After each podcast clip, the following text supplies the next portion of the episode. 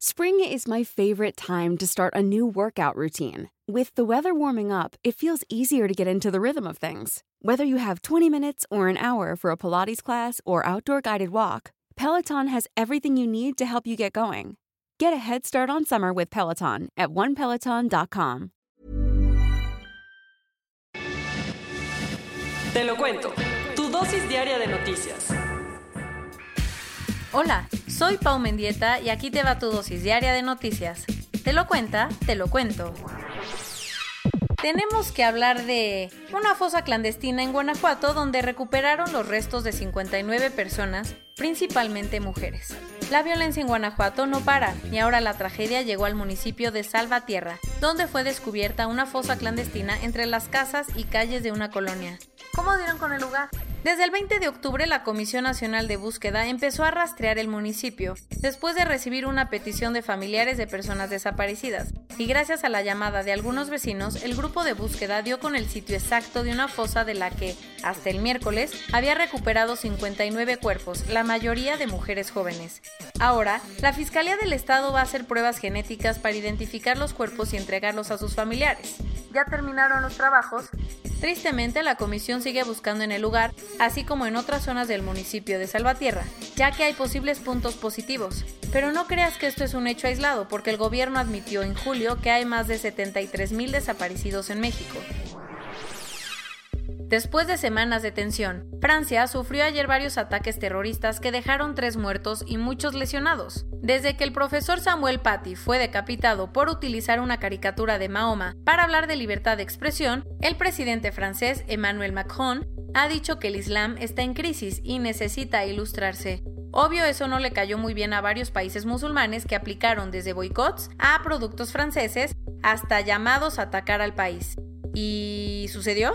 Lamentablemente sí. Ayer por la mañana, tres personas fueron asesinadas en una iglesia de Niza. El responsable fue un tunecino que usó un cuchillo para atacar y después de ser arrestado aceptó que la agresión era un acto islamista. Pero eso no fue todo, porque un guardia del consulado francés en Jeddah, Arabia Saudita, también fue atacado y otra persona fue detenida en una estación de tren en Lyon por amenazar a la gente con un cuchillo. Las reacciones, Macron se lanzó a Niza desde donde condenó los hechos, dijo que Francia estaba bajo ataque y aseguró que no se rendirá ante el terrorismo.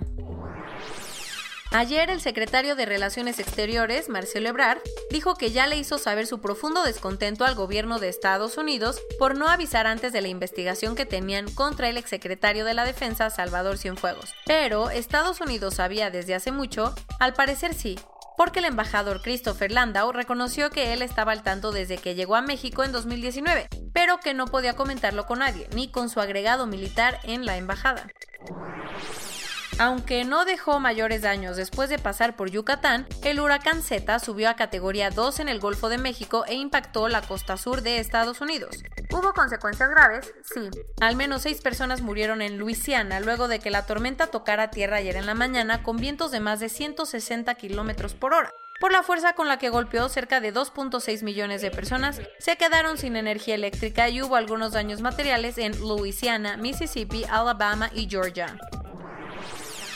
La Organización Meteorológica Mundial está preocupada porque todo apunta a que el 2020 será uno de los años más calientes de los que se tenga registro. Lo peor de todo, el pronóstico está a nada de cumplirse con todo y que el planeta esté experimentando el fenómeno de la niña, un evento climático que enfría la superficie del océano por toda la costa pacífica de Sudamérica. La niña, sí, el opuesto a el niño que calienta las aguas, es responsable de que los inviernos sean más fríos y ni así podrá compensar todo el calor que hizo a lo largo del año.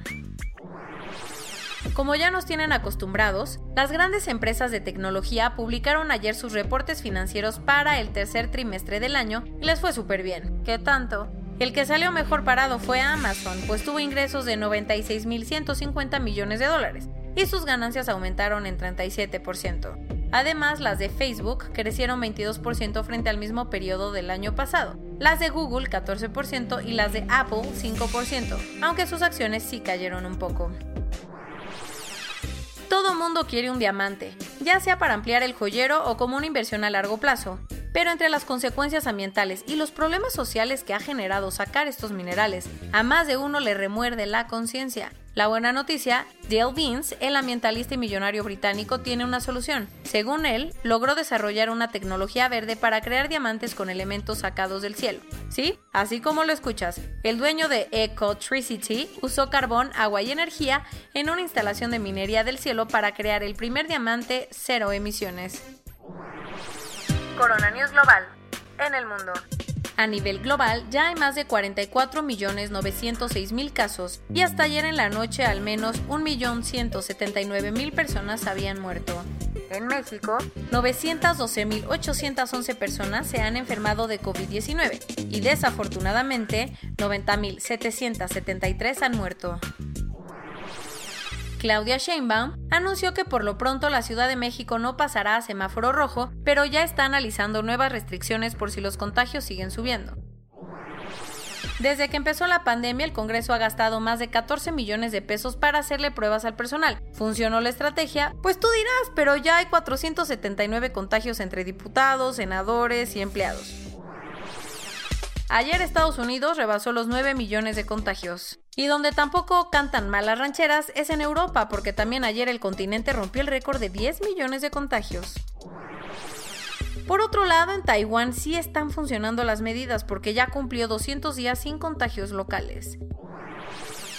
¿Qué estabas haciendo a los 14 años? Pues Anika Chebrolu ganó el premio a la mejor científica joven de Estados Unidos por descubrir una molécula que unida al SARS-CoV-2 podría inhibir su capacidad de contagiar. Y esto es todo por hoy. Nos vemos la siguiente semana con tu nueva dosis de noticias. Pau Mendieta se despide.